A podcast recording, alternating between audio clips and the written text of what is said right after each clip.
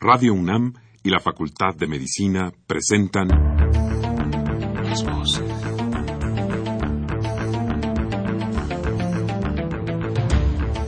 Voces. Las voces. Las voces. Voces. Las voces de la salud. Reflexión y análisis de las ciencias médicas. Acompáñenos.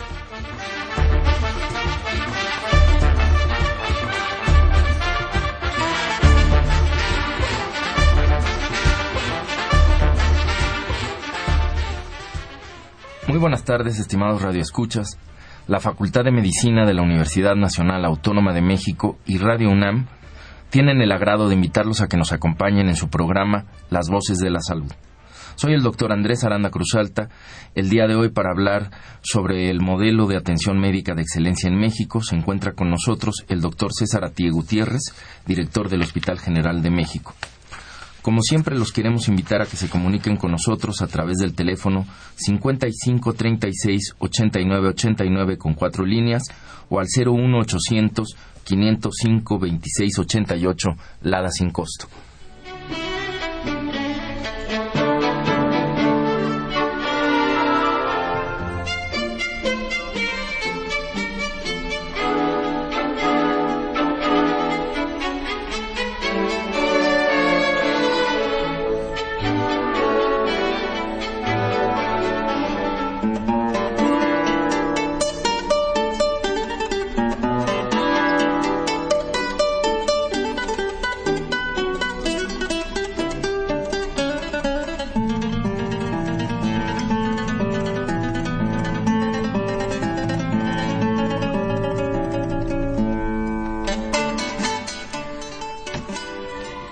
Les comentaba, el día de hoy se encuentra con nosotros el doctor César Atié Gutiérrez. El doctor Atié es eh, médico cirujano eh, con especialidad en gastrocirugía y cuenta también con una maestría en Administración de Hospitales y Salud Pública. Actualmente es el director general del Hospital General de México, doctor Eduardo Liceaga. Los teléfonos de la institución que él dirige son el 5004-3816 y su correo electrónico, por si alguien desea ponerse en contacto con él, es cesar.atie.salud.gov.mx. Para quienes somos eh, médicos y tuvimos la fortuna de formarnos en el Hospital General, pues el doctor Atie es conocido, fue maestro de muchísimas generaciones, de médicos ahí en el hospital, así es que es todo un eh, honor tener abrir este año nuestra programación con el doctor Atié. Bienvenido, doctor César Atié. Muchas gracias, al contrario, el honor es para mí estar aquí con ustedes y con el, la audiencia que existe dentro de Radio Universidad para platicar precisamente sobre los incidencias y los factores en salud. Bien, eh, aquí ¿A qué le llamamos un modelo de atención médica de excelencia? Bueno, nosotros le llamamos un modelo de atención médica de excelencia aquella en el cual podemos nosotros medir los resultados de lo que estamos haciendo. En el caso particular del Hospital General de México, como ustedes saben, es un hospital que tiene aproximadamente 1.200 camas. es el hospital más grande del país y de Latinoamérica y yo creo que es el Hospital General que está a la vanguardia, en el cual tenemos la fortuna de tener los tres niveles de atención médica, la atención primaria, el segundo nivel y el tercer nivel. Y si esas acciones que estamos haciendo, sobre todo bajo tres pilares muy importantes en el hospital, que es la atención médica, la investigación y la educación. Yo creo que esos tres pilares ha hecho que el Hospital General de México se cambie. Y si todas esas acciones las medimos y sobre todo con la participación de nuestros usuarios o de los pacientes a través de encuestas de salida y sobre todo eh, encuestas en las cuales ellos pueden en un momento determinado presentar sus quejas y al mismo tiempo la satisfacción de la atención médica. Y yo creo que la excelencia es de que tengamos un porcentaje por arriba del 80-85% en la calidad de la atención médica. Sin duda, creo que es un indicador muy importante y contundente también, ¿no? Que, nos da claridad de lo que se está haciendo. ¿Por qué, eh, pensando un poco en nuestros radioescuchas, este, no sé si podría explicar un poco la importancia de que, bueno, cuáles son estos tres niveles de atención y la importancia de que estén, eh, se conjunten dentro de, la institución que es el Hospital General. Eh, como ustedes saben, actualmente la epidemiología en el país ha cambiado. Y el cambio de la epidemiología en el país, ahora estamos enfocados hacia una medicina de tipo preventivo, que es la más importante. Entonces, en la medicina preventiva, el primer nivel de atención médica, que es el primer contacto, que es el contacto primario con el paciente, es donde debe de hacerse el diagnóstico fundamentalmente. Por eso el hospital tiene esa bondad, porque la referencia y contrarreferencia se hace en forma interna. En el primer nivel de atención médica hemos capacitado a los médicos generales para convertirlos en médicos familiares y con el apoyo de los servicios de medicina interna y de otras especialidades de la consulta externa estamos trabajando a base de clínicas de especialidad. Entonces la clínica de tercer nivel que teníamos la bajamos al primer nivel y en ese, esa clínica precisamente estamos viendo las enfermedades más importantes como la diabetes, la hipertensión arterial y la obesidad. En ese momento nosotros captamos al paciente, le damos una atención integral ahí y si nosotros mismos necesitamos trasladarlo al segundo o al tercer nivel, entonces lo, lo llevamos a cabo. Pero así no solamente está involucrado la clínica, sino tenemos un subcomité de fomento a la educación para la salud y sobre todo la Universidad del Paciente junto con las consejerías. Eso nos ha hecho que la atención primaria la hemos fortalecido, no solamente en la calidad de la atención, sino también en el área física, en el cual estamos teniendo mayor comodidad para nuestros pacientes. El segundo nivel de atención es a través de la actualización de las guías clínicas, donde manejamos fundamentalmente las principales causas de enfermedades en nuestro país y que seguramente casi manejamos el 90% de la patología de las enfermedades más frecuentes. Y el tercer nivel es aquella donde trabajamos a base de clínicas de tercer nivel con eh, áreas de alta especialidad donde se maneja fundamentalmente el 10% de los padecimientos más complejos, tanto médicos como quirúrgicos. Muy bien, y esto eh, entre otras cosas, eh, supongo también tiene una repercusión muy importante. En primer lugar, como bien está señalando usted, pues para el paciente, ¿no? Para el cuidado de su salud.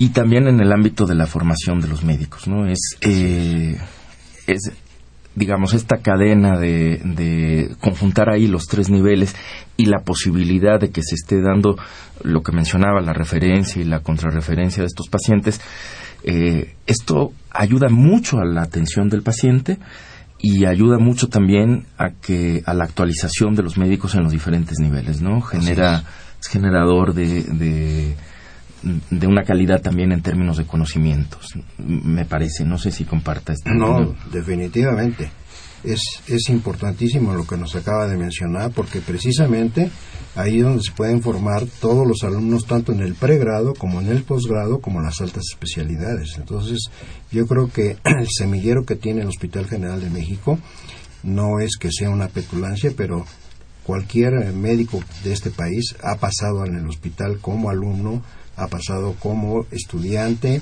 o ha pasado en el pre o en el posgrado, o ha sido residente de nosotros y realmente es un orgullo para el país tener un centro tan, tan eh, excelente en donde estamos muy vinculados sobre todo con la Facultad de Medicina de la Universidad y estamos formando, somos un semillero de formadores de recursos humanos.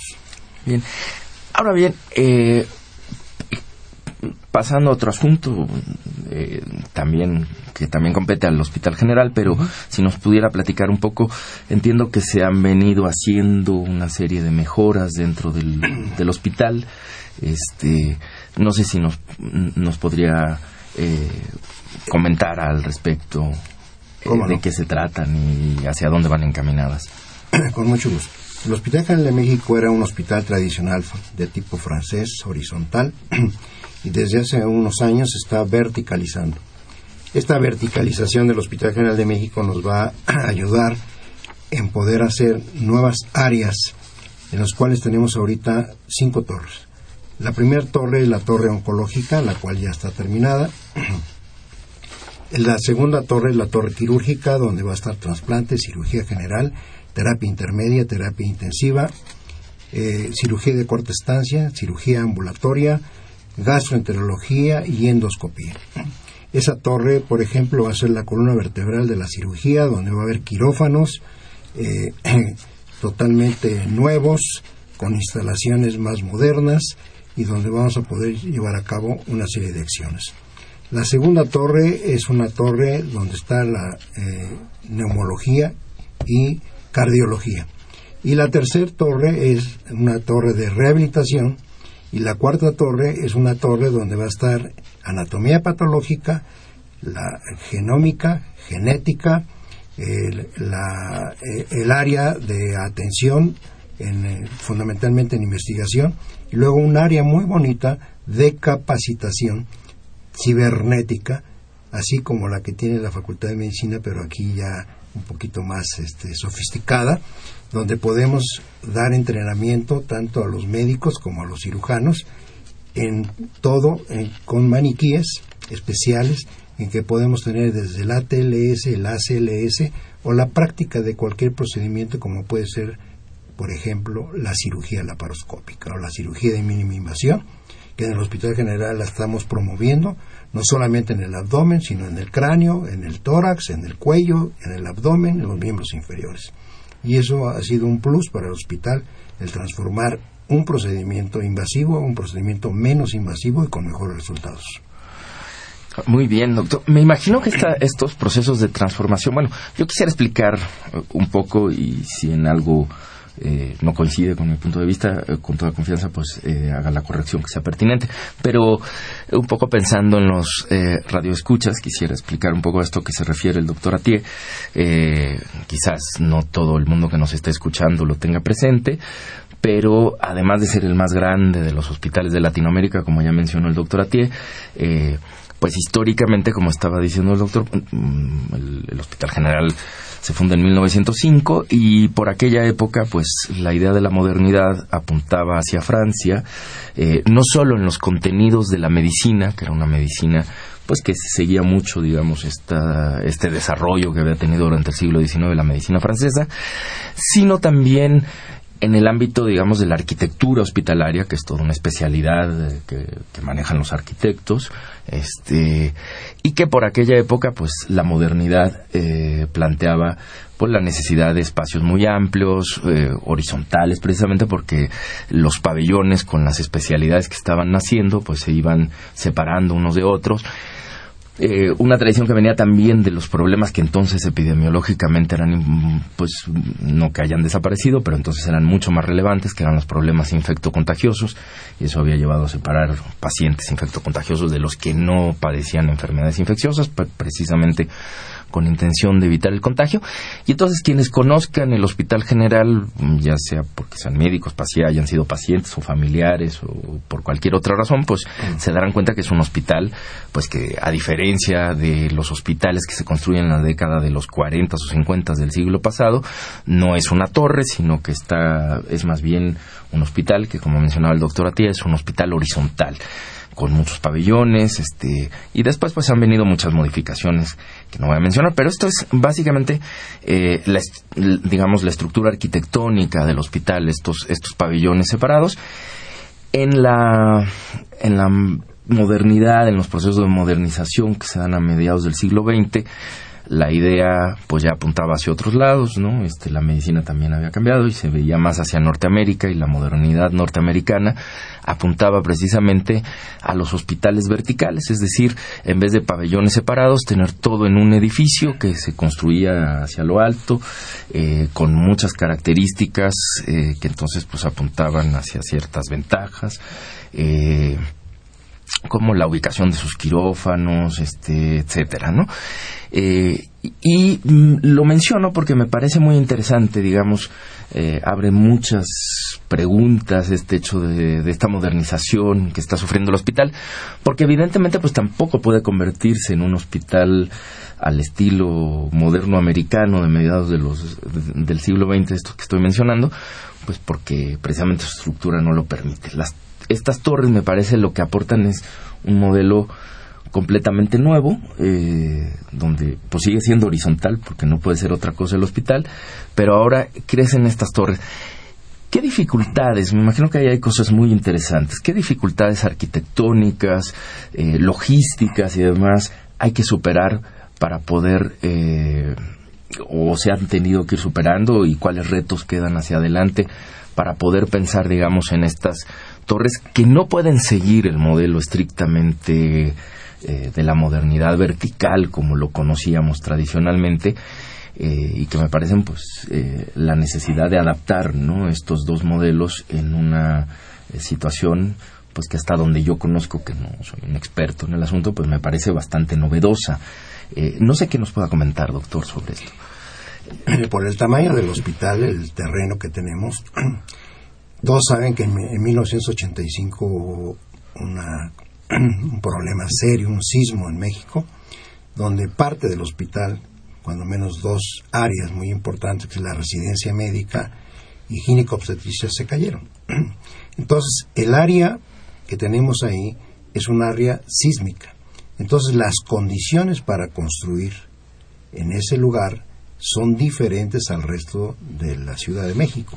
Entonces, tienen que ser pilotes muy profundos, áreas en forma diferente, el haber tirado los pabellones que acabas de mencionar, y en este momento ese tipo de cosas han hecho que hagamos torres aproximadamente de cuatro o cinco pisos máximo. Y la idea en el futuro es de que se convierta en el centro médico de la Secretaría de Salud, con las diferentes especialidades. Tenemos casi 48 especialidades en el Hospital General de México. Entonces, esa situación es la que nos ha hecho que en un momento determinado vayamos compactando los servicios, porque trasladar los pacientes en aquellos eh, largos pasillos tradicionales de que todo el mundo conoce, con los árboles, etcétera, había complicaciones.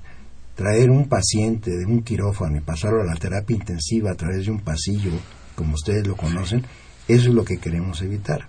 Ahora estamos compactando las áreas y precisamente de un hospital que estaba hasta cierto punto dividido funcionalmente, ahora lo estamos haciendo a través de una plantilla funcional en que las áreas estén precisamente partícipes en ellos y están más o menos cercanas para tratar de ser un hospital más moderno.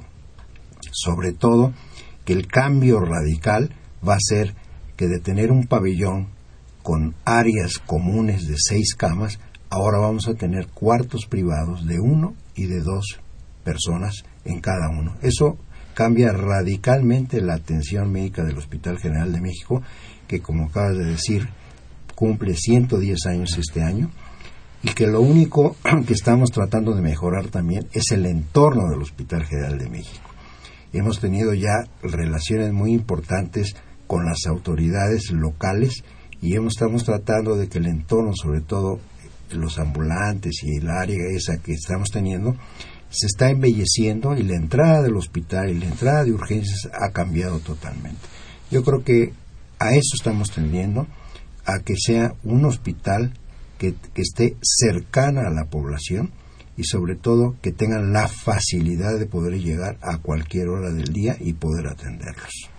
Pues eh, muy bien, me parece eh, excelente, me parece que esto que comenta además va aclarando muchas dudas que creo que pueden en muchos radioescuchas eh, podían estar presentes, porque no es la primera vez, como bien menciona, que se construyen algunas torres, ¿no? Efectivamente había habido este torres, el, no sé si llamarlo también o no, donde estaba pues hace algunos años este cardiología por ejemplo. También se vio si no se vino abajo también se vio dañada por el sismo si mal no recuerdo. Este y son de los de los sitios eh, bueno y que aún así se mantenía se mantuvo mucho tiempo con todas esas desventajas por la atención este médica y hubo que adaptarse a muchas situaciones. Me parece que es una excelente noticia que que las condiciones estén mejorando. Supongo que que empezando pues están los camilleros y los internos que este agradecerán mucho los grandes paseos que había que hacer y desde luego los pacientes no que efectivamente esto es una de las razones digamos por las que triunfa este modelo norteamericano dejando de lado el asunto de las nacionalidades este pues era mucho más práctico y eficiente seguro eh, y seguro en muchos sentidos, ¿no? Este, pero sobre todo en cuanto al control de enfermedades, en cuanto a la exposición del paciente, ¿no? Tenía uno que tomar una placa, un laboratorio, pues muchas veces había que trasladarlo precisamente por esos pasillos o trasladarse uno. Exactamente. Y este y esto pues eh, es una excelente noticia el que se puedan ir concentrando en algunas áreas y se tenga esta logística para mejorar. ¿Aumentará el número de... o, con estos cambios se piensa que aumente el número de camas, digamos, de pacientes que pueden ser recibidos o se mantiene más o menos, o se piensa que se mantenga más o menos estable? yo creo que se mantiene porque hospitales de ese tamaño ya son pocos que hay en el mundo. Porque ahorita ha cambiado la calidad de la atención y la forma de atender al paciente. Actualmente, eh, tanto eh, la atención eh, del hospital es fundamentalmente bajo dos programas muy importantes. La cirugía de corta estancia y la cirugía ambulatoria. Eso va a hacer que se les dé a las camas una rotación más importante y solamente internar al enfermo cuando realmente se justifica y entonces ahora la tendencia mundial es manejar al paciente en esa forma, sobre todo la atención ambulatoria. Un ejemplo, un paciente oncológico que va a que le apliquen quimioterapia. Es una cosa de tipo ambulatorio, llega en la mañana, se le aplica la quimioterapia, permanece dos, tres horas ahí y después se da de alta. Una cirugía no compleja, como puede ser el tratamiento de una hernia inguinal, llega el paciente a las 7 de la mañana, se opera, si no hay ninguna complicación, se da de alta en la tarde. Otro ejemplo, una eh, pacientes que tienen patología vesicular, se les hace una colecistectomía laparoscópica y el paciente se da de alta al día siguiente. Esa rotación de camas que va a tener a todos los niveles va a evitar precisamente que no aumentemos el número de las camas, sino al contrario, o lo mantenemos o la disminuimos eh, un poco, precisamente para eh, tener más eficiencia en la calidad de la atención médica.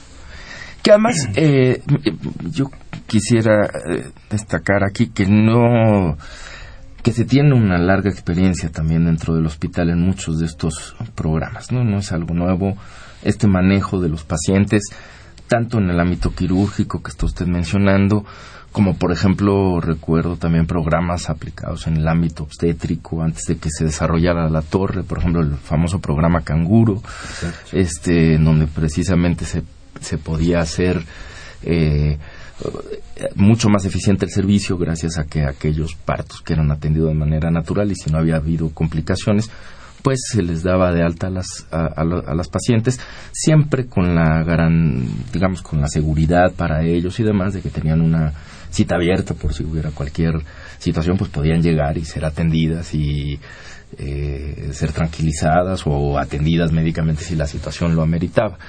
Eh, y esto lo, lo, menciono porque quiero decir, no se está sacando nada de la manga, ¿no? Este es algo que muchos de estos programas, algo con lo que se ha venido trabajando. La, la cirugía laparoscópica, pues, eh, entre otros centros, desde luego, pero pues es pionera en el hospital general también, ¿no? Se empezaron a hacer muchas de estas cirugías ya hace muchos años. Este, y hay sí, y hay una larga tradición y experiencia de sus cirujanos siempre bien calificados, ¿no? Eh, actualmente, ¿cuántas camas eh, tiene el hospital, más o menos? ¿Se sabe cuántos 1200. pacientes? 1200.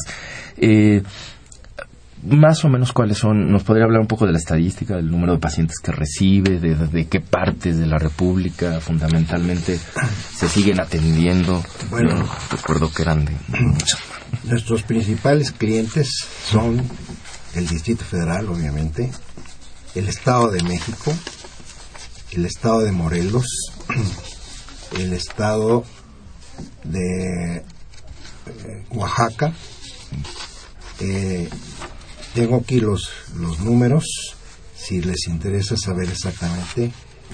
Eh, fundamentalmente Tlaxcala también, es un sitio que vienen muchos pacientes de allá.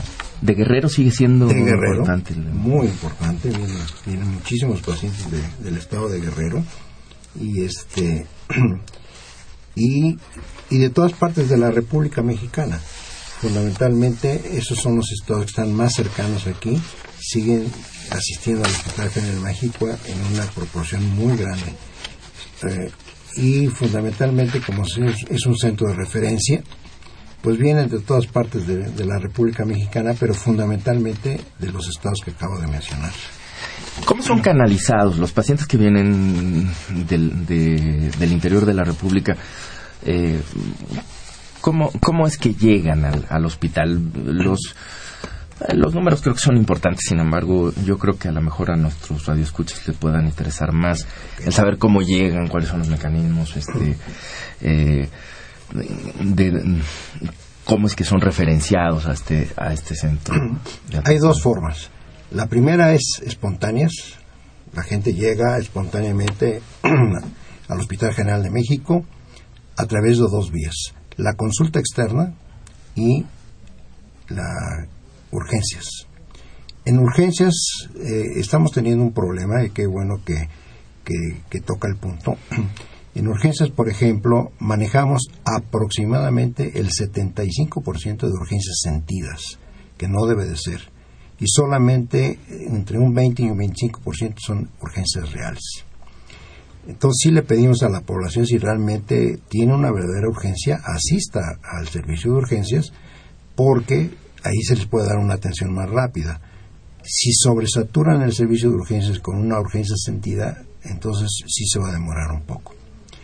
La otra es a través de eh, una transferencia concertada.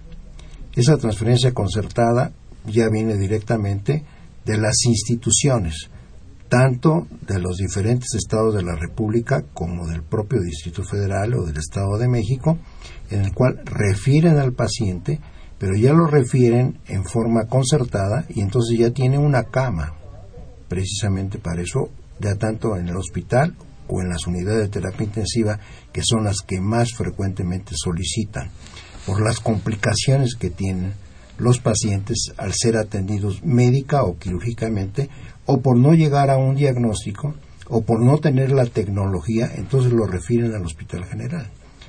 Esa referencia generalmente puede ser boca a boca, pero la mejor referencia, la que le pedimos, es que sea la referencia concertada, porque en esa forma los podemos atender mucho mejor. Tenemos tres canales para poderlo hacer. Pueden hacerlos ellos por vía internet, lo pueden hacer por vía telefónica, hacer sus citas, o pueden ser a través de un sistema que tenemos junto con Banamex, donde tenemos todo el, el, área financiera manejada a través de diferentes módulos de Banamex donde se le cobra y entonces eso ha facilitado muchísimo los 365 días del año y tenemos una red electrónica en los cuales pueden solicitar precisamente su atención médica. Si la atención médica no es urgente, la hacen a la consulta externa. En la consulta externa, que es la atención primaria, tanto vemos como medicina familiar como las diferentes especialidades. Los médicos lo atienden, lo, lo, estudian y entonces ahí mismo se refiere a la especialidad que se necesita o se resuelve el problema o pasa a la clínica que tenemos ahora en el hospital, que es la clínica que acabo de mencionar de diabetes, hipertensión y obesidad, o simple y sencillamente, si el médico considera, lo refiere internamente. Por eso al principio de esta plática digo que la referencia y contrarreferencia de este hospital es interna, Nosotros recibimos el paciente con la capacidad que tenemos y nosotros lo referimos internamente al nivel que corresponda. Y que esto, un poco por lo que mencionaba sobre las... las eh, yo lo asocio un poco con esto que estaba mencionando en relación a las urgencias sentidas y reales, también es, digamos, lo que el hospital pone de su parte, tanto en el servicio de urgencias como en los otros lados. Esta idea del filtro, ¿no? Para entenderlo un poco, el filtro hospitalario, porque el paciente, pues, no, eh, no siempre puede saber, si lo supiera, pues a lo mejor no iría a vernos, ¿no? Este, no siempre sabe con toda precisión ni qué le está pasando, ni, ni si es urgente o no pero todos estos mecanismos de filtro en las diferentes eh, secciones en los que están instalados en el Hospital General han permitido también o son de, gran valor precisamente porque permiten que el paciente se canalice mucho más rápido hacia la atención que, que, requiere, ¿no? Este, ya que se ha diagnosticado, eh, esto agiliza mucho, ¿no? El trabajo. No sé su, su opinión al respecto, doctor. Sí, eso es, es muy importante y me da pie a mencionar dos aspectos que ha estado sucediendo en el país. no solamente son las urgencias en adultos, sino son las urgencias pediátricas y sobre todo las urgencias ginecológicas u obstétricas. El Hospital General de México ahora se ha caracterizado porque en el área de gineco-obstetricia tenemos un área crítica y entonces ahora es un centro de referencia de muchos lugares donde manejamos pacientes en estado crítico, pacientes embarazadas en estado crítico. Entonces eso nos ha dado la oportunidad de poder resolver una serie de problemas que se presentan como complicaciones del embarazo. Y manejamos dos, dos, dos tipos de pacientes. Los pacientes que nosotros controlamos, que ya llegan ahí, que los conocemos, tienen expediente, y los pacientes que refieren por una complicación grave y ya tenemos nosotros toda la infraestructura para poderlos atender. No solamente el parto normal, sino precisamente el embarazo complicado y el parto complicado y el paciente en estado crítico. Y eso, eso ha, sido una ventaja porque, cerrando esta parte, el Hospital General de México se ha caracterizado durante muchísimos años de cero rechazos. Precisamente por eso a veces estamos sobresaturados. Ese cero rechazos yo creo que debe ser un ejemplo para todos los hospitales de México de no rechazar a los pacientes graves y atenderlos. Muy bien, sí, eh, creo que es una de las eh, características del hospital y de las características a, resaltar. Pues estamos conversando con el doctor César Atié. Eh, vamos a hacer una pausa, doctor, y enseguida regresamos. Creo que hay muchas cosas más que, que podemos platicar.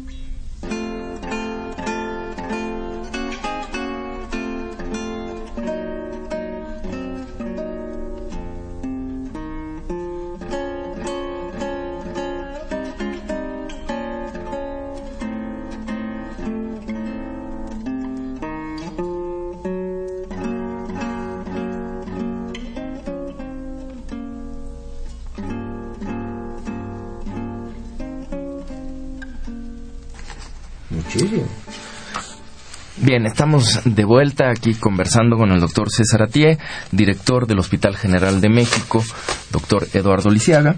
Eh, y entre las, eh, pues de las muchas cosas que podríamos platicar, porque el Hospital General siempre será este un tema que permita alargarse en la conversación por por muchas, muchas horas y lamentablemente el, el, programa no nos va a dar para tanto, pero eh, una de las cuestiones que, que a veces hablando con colegas, pero también con, eh, sobre todo con, yo creo que es un problema eh, que a veces uno piensa, bueno, ¿cómo, cómo se ha modificado la atención dentro del hospital a partir de que sabemos que fue creado eh, este programa del Seguro Popular y que muchas instituciones han tenido que recibir el programa y adecuarlo. Eh, eh, ¿Qué es lo que, cómo, digamos, cómo ha modificado la atención el programa al Hospital General o, cuáles son, cuáles eh, los cambios que se han dado a partir de este, de este programa? Para mejorar la calidad de la atención médica, como ustedes saben, los hospitales tienen que estar certificados. Generalmente en nuestro país quien da la certificación es el Consejo de Salubridad General. Y ahora, precisamente con el programa del Seguro Popular, el Seguro Popular certifica que las áreas donde va a mandar los pacientes tienen que tener todos los recursos y la calidad para la atención médica. Entonces al Hospital General nos, nos ha beneficiado muchísimo porque en el área de pediatría, en el área de oncología y en el área de trasplantes nos ha ayudado mucho porque con esos recursos que nos proporciona el Seguro Popular, nosotros podemos incrementar nuestro presupuesto y sobre todo que no va no la erogación que nosotros tenemos la recuperamos a través del Seguro Popular. Entonces, el Seguro Popular para nosotros como Hospital General ha sido excelente los recursos que nos han dado y las modificaciones que hemos hecho en el hospital para que certifiquen las áreas y se puedan atender, nos ha, servido para que la calidad de la atención médica siga siendo excelente. Bien, doctor. Tenemos una llamada del público, el, señor Dionisio Cervantes Guerrero, de 54 años, pues nos manda felicitaciones al programa, muchas gracias. Eh, y una pregunta para usted, doctora Tiedi. Pregunta si le podría explicar o hacerle alguna descripción de lo que son las adherencias firmes ASA-ASA a 1.50 y 1.80. Es una pregunta muy técnica, pero eh, yo estoy seguro que usted puede abordarla sin mayor dificultad.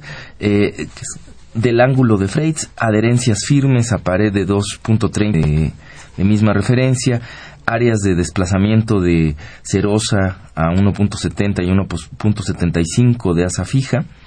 Dice, estas ya fueron retiradas, estas adherencias él menciona que ya fueron retiradas de su organismo, pero que los médicos en el, cuando fue atendido pues no, no, no le, no le explicaron muy bien pues qué, qué era esto y qué fue lo que le retiraron y demás, no sé pide él si usted puede hacer alguna alguna explicación saliéndonos un poco del tema, pero siempre con esta intención de... con mucho gusto.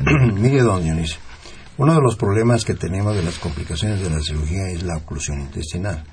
La oclusión intestinal, cuando es de tipo mecánico, por formación de adherencias, o sea, eh, coloquialmente quiere decir que un asa de intestino se pega a la otra asa de intestino y entonces se va haciendo que el eh, abdomen se congele, sobre todo en pacientes que han tenido sepsis abdominal. Entonces, el, el estar una asa de intestino fija a otra asa de intestino hace que se pueda, no se puedan despegar tan fácilmente porque puede uno perforar un asa de intestino y entonces vuelve uno a hacer más adherencias. Ese es un tipo de adherencias que son de asa a asa, o sea, de intestino a intestino. El otro tipo de adherencias son como fibras fuertes que van de una víscera hacia la pared abdominal. Y entonces se forman esas adherencias y en algunas ocasiones el asa de intestino se mete, se, se, se bloquea y se forma un cuadro de oclusión intestinal. El problema que estamos teniendo con ese tipo de, situaciones es de que si los quitamos, se vuelven otra vez a formar. Entonces, lo único que estamos haciendo ahorita es resolver el problema de la oclusión intestinal y dejarla así.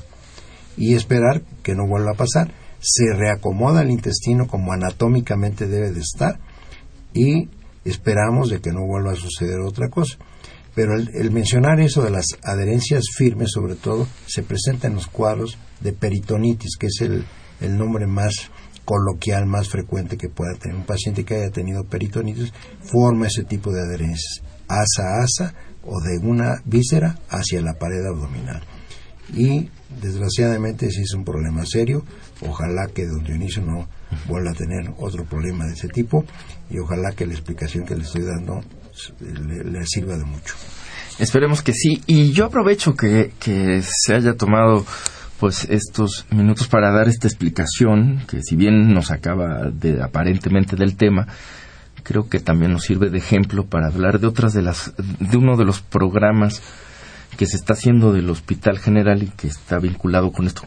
Si nos puede hablar un poco de, de este programa sobre la Universidad del Paciente, eh, en qué consiste, de qué se trata, eh, que me parece también es muy eh, uno de estos programas como tantos otros muy particular que se ha desarrollado dentro del, del Hospital de México.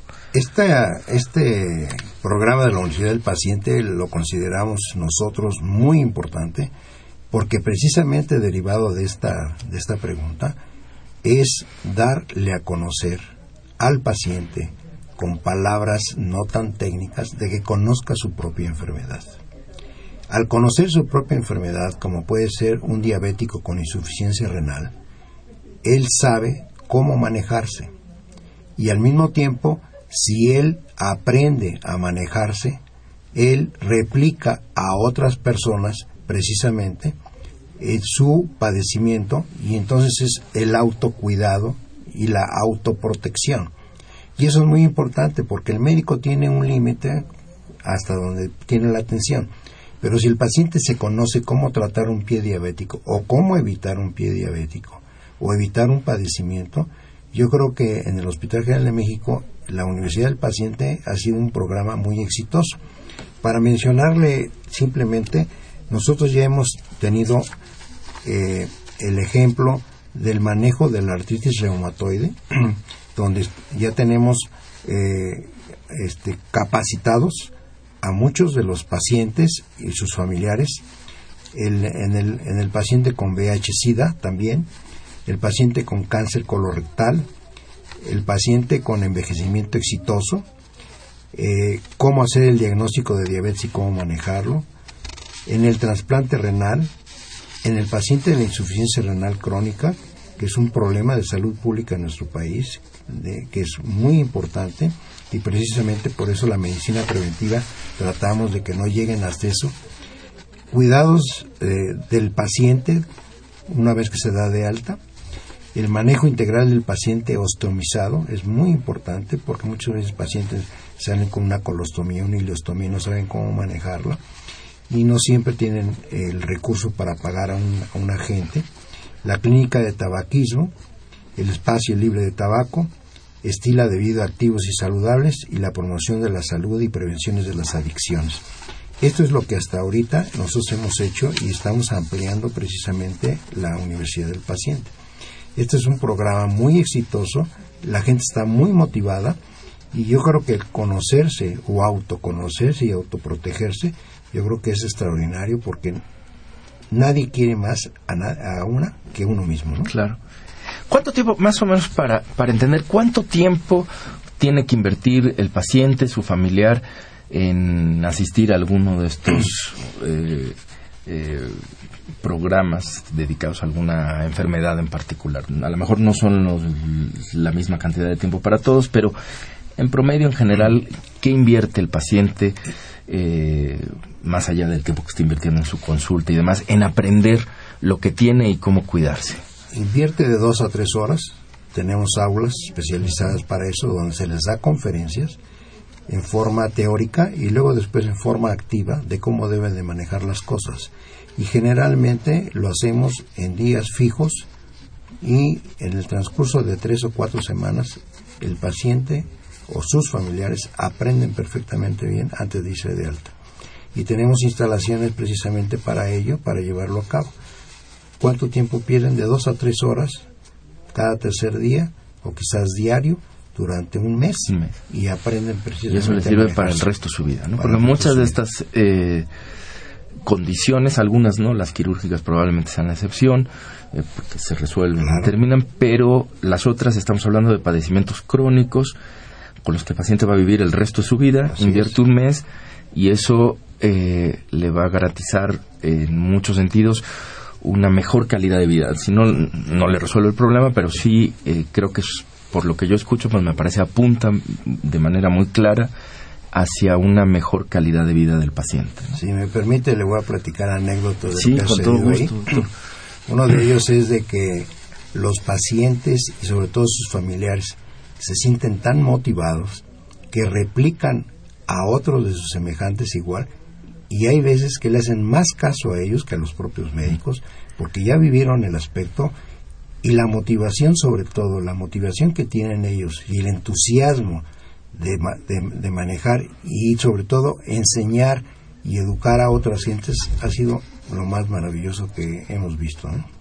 Me parece, por otro lado, también un, un, programa, a mí me da la impresión, ahorita platicando con usted, pues un programa sui generis, ¿no? Es decir, eh, si bien con hay algunas otras experiencias este, en el mundo, me parece, por lo que usted está contando, que esto es tiene un corte distinto, ¿no? O sea, a los eh, a lo que se a otros programas que uno puede conocer como que venían más de la idea de generar el club de, de diabéticos o eh, es, es más una cuestión eh, con un perfil distinto por lo que yo estoy entendiendo porque aquí, eh, bueno, esto lo invierte este tiempo el paciente, pero no se trata de eh, etiquetarlo ya de por vida con la enfermedad. La enfermedad la tiene, pero él aprende a cuidarlo y después pues viene el resto de su vida. No, no hay que enseñarlo, no es la intención como de aquellos otros modelos en donde eh, lo que se hace es decirle al paciente, bueno, pues tú ya eres a partir de ahora diabético o hipertenso y, y a partir de ahora la vida es así, sino por lo que yo alcanzo a comprender eh, es darle las herramientas para que él diga bueno pues tengo este padecimiento pero a partir de ahora pues me empiezo a cuidar pues de esta forma y de esta forma porque sé y porque estoy teniendo estas experiencias sí existe esta diferencia considera usted que, que acierto en, en pensar que son eh, modelos distintos y que están teniendo repercusiones diferentes y que me parece un modelo sui generis nacido en nuestro, en, ya me lo apropié, pero siempre ha sido de todos el hospital general, perdón. No, sí, definitivamente estamos totalmente de acuerdo y sobre todo la motivación que está teniendo y la, en la, forma activa y de que ellos mismos se eduquen y que conozcan su propia enfermedad y replicarla es extraordinario. ¿eh? Los resultados ahí se ven sobre todo. Y sobre todo porque lo complementamos con un programa que se llama de consejerías donde las enfermeras acuden hasta en, el domicilio del paciente y ahí vuelven otra vez a, este cómo se llama en forma activa a enseñarles a la familia cómo deben de manejar. Yo creo que eso es un factor humano. El hospital siempre se ha caracterizado por esa relación médico-paciente y por ese humanismo que debe tener. No se ha perdido todavía. Sí, creo que es muy valioso, ¿no? Un sitio de experiencias muy importantes en ese sentido para la medicina mexicana. Eh, tenemos un par de, llamadas más de, de nuestros eh, radioescuchas. Eh, Aureliano Nava Salgado, de 70 años, le pregunta, ¿habría manera de que el Hospital General pudiera tener para los pacientes un seguro? He sabido que hay personas que solicitan este seguro al Seguro Social, o inscribirse de alguna manera a pagar su seguro al Seguro Social, supongo que es lo que pregunta, si es que es posible que alguien se acerque al Hospital General y pueda pagar ahí un volverse derechohabiente del, del Hospital General, por decirlo de alguna forma. Y le leo las dos y, respondemos después. La otra es de Claudia López, 38 años, del Estado de México. Hace un comentario, pregunta, dice, el hecho de que el hospital esté eh, abierto a toda la población en general, incluso a los de los distritos, eh, distintos estados de la República, no corre el riesgo de que se vea sobrepasado y esto venga en detrimento de la atención de los pacientes. Por ejemplo, que una enfermera tenga que atender no a cinco personas en un, eh, en un cuarto, sino a diez o doce. En relación a la primera pregunta, precisamente está por eso el Seguro Popular. Si ellos se inscriben en el Seguro Popular, lo atienden perfectamente bien. Y, ahí lo tenemos. La segunda, sí, efectivamente, el Hospital General México está abierto, pero el, el Programa Nacional de Salud hace que tanto los hospitales generales de las diferentes partes del país y sobre todo los hospitales de alta especialidad manejan y tratan este tipo de pacientes. Pero los que llegan al hospital general, precisamente nosotros tenemos la capacidad de poderlos manejar en los sitios adecuados y afortunadamente si se está refiriendo al, volumen de trabajo que tienen las enfermeras, efectivamente en ocasiones sí llega a ser un poquito más, este, tienen un poquito más pacientes, pero lo tratamos de suplir porque el número de enfermeras que tenemos y sobre todo las diferentes categorías de las enfermeras que tenemos nos permite resolver el problema de nuestros pacientes. Muy bien, doctor. Pues estamos eh, a punto de terminar. Sin embargo, yo no quisiera cerrar sin que nos mencionara, aunque fuera brevemente, eh, el asunto con eh, la relación del hospital con eh, pues con nuestra Universidad Nacional Autónoma de México, que se da por distintas vías y que además creo que nos puede usted anunciar que próximamente algunas eh, algunas inauguraciones y demás cosas. ha sido ejemplo para el país la formación de recursos a través de dos unidades, la unidad de anatomía patológica y la unidad de medicina experimental, en los cuales ahora trabajamos en conjunto ambos y por ejemplo en el simplemente en la unidad de medicina experimental tenemos la clínica de trastornos del sueño de fisiología cardíaca y es único con un laboratorio de inmunoparasitología de neuropatología un laboratorio de anatomopatología tenemos el laboratorio de inmunología laboratorio de sinapsis eléctricas el laboratorio de medicina tropical. Y precisamente hablando sobre medicina tropical como ustedes saben en nuestro país teníamos antiguamente el Instituto Nacional de Enfermedades Tropicales. El día 20 de este mes, a las 11 de la mañana, en el Hospital General de México se va a firmar un convenio entre la Facultad de Medicina de la UNAM y el Hospital General de México para llevar a cabo la unidad de medicina tropical. Se llevará no solamente en la investigación, sino también en la metodología de diagnóstico, en la docencia, por parte de los investigadores de ambas partes y se va a poder proporcionar atención médica integral a los pacientes con enfermedades tropicales en el servicio de infectología y se dará consultoría a viajeros a zonas de riesgo. También se desarrollará investigación en el campo de las enfermedades tropicales, se van a impartir cursos especializados y se va a proporcionar capacitación en metodología diagnóstica en los laboratorios del hospital. Y al mismo tiempo se va a poder otorgar atención médica ambulatoria y de hospitalización tanto en el servicio de infectología como en las áreas precisamente de la unidad médica experimental. Yo creo que la unidad de medicina tropical viene a llenar un vacío que teníamos y que, y que afortunadamente, de acuerdo con la patología que está teniendo y la epidemiología de nuestro país, va a ser algo que va a redondear tanto a la Facultad de Medicina como al Hospital General de México el manejo de ese tipo de pacientes que tienen un volumen bastante importante. Pues le agradecemos mucho su presencia al doctor César Atía, como mencionamos hace un rato, seguro nos quedan muchísimas cosas más que hablar, toda la parte de investigación y demás, pero bueno, será para, esperemos, para otra, ocasión, este, contar con su presencia. Muchas gracias, doctor Atía. Esta fue una coproducción de la Facultad de Medicina y Radio UNAM a nombre del doctor Enrique Gragoevichers, director del, de la Facultad de Medicina, y de quienes hacemos posible este programa en la producción y realización, la licenciada Leonora González Cueto Bencomo, la licenciada Erika Lamilla Santos, en los controles Socorro Montes y en la conducción su servidor Andrés Aranda. Les agradecemos su atención, les deseamos un feliz año 2015 y los esperamos en el próximo de la serie. Radio UNAM y la Facultad de Medicina presentaron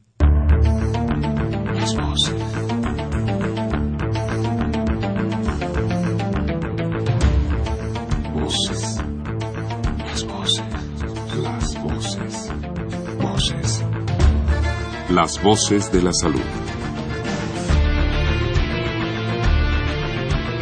Reflexión y análisis de las ciencias médicas.